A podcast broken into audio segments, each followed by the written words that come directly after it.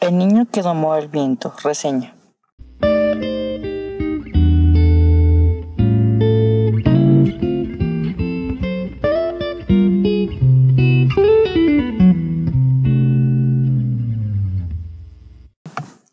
Hola, bienvenidos al podcast del Instituto Rosario Castellanos. El tema de hoy será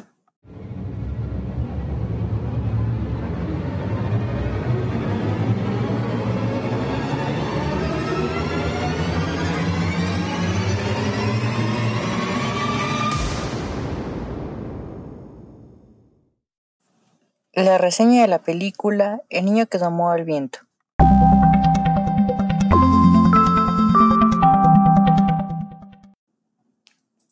Hablaremos de lo que trata la película, así como el desgarrador contexto que se da a esta historia. Mencionaré los objetivos del desarrollo sostenible que no se cumplen.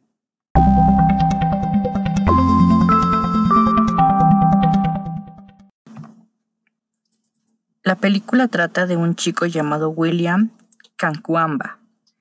Este chico es muy listo, pues tiene conocimientos de electricidad y de electrónica.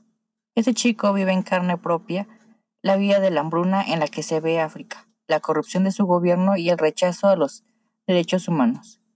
Ese chico no requiere morir de hambre, así que comienza a estudiar y ve las necesidades de su país, principalmente la falla de, de muchas de muchas necesidades básicas.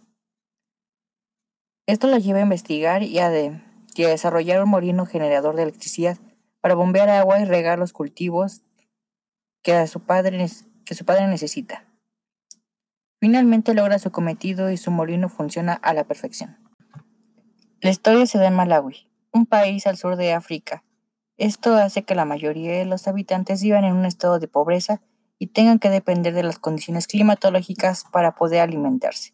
Sin embargo, el contexto de corrupción en que se ve envuelta la película hace muy pocas personas aguanten una mala alimentación y que pocas de ellas tengan derecho a gozar de ciertas libertades como la libertad de expresión o a la educación.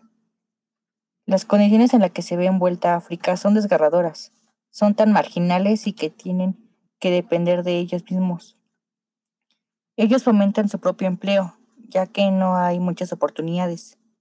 Una pieza clave de ello es que William decide ayudar a su padre tratando de hacer un molino que ayude a los cultivos de su padre, que gane dinero para que siga con sus estudios.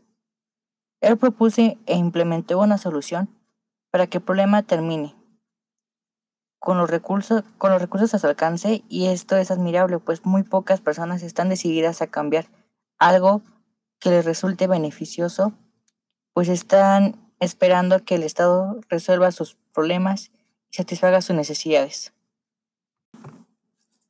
Los objetivos del desarrollo sostenible que no se están cumpliendo para otorgar una mejor calidad de vida a la población es el número uno, fin de la pobreza. Siempre se ve la pobreza en todo el desarrollo de la película. Número 4. Educación de calidad. Estaba condicionada, tenían que pagar colegiatura y los maestros huían para salvar sus vidas. Industria, innovación e infraestructura. No había mucho trabajo en la zona. Número 12. Producción y autoconsumo responsable. Se agotaba la comida demasiado rápido. Número 16. Paz, justicia e instituciones sólidas. La democracia, la violencia y la represión es evidente en el gobierno y en la sociedad en que se ve envuelta la película.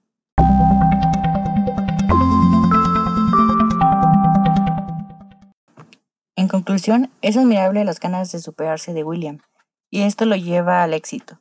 Los deseos de superación y la fe mueven montañas a tal grado de que esto representa el éxito para la vida de distintas personas. Esto genera bienestar social. Es importante confiar en nosotros mismos, pues es una prueba de que dará el éxito. Cabe señalar que la constancia, la perseverancia, la confianza y la fe son factores que actúan a nuestro favor para que tengamos recompensas a futuro por nuestro trabajo.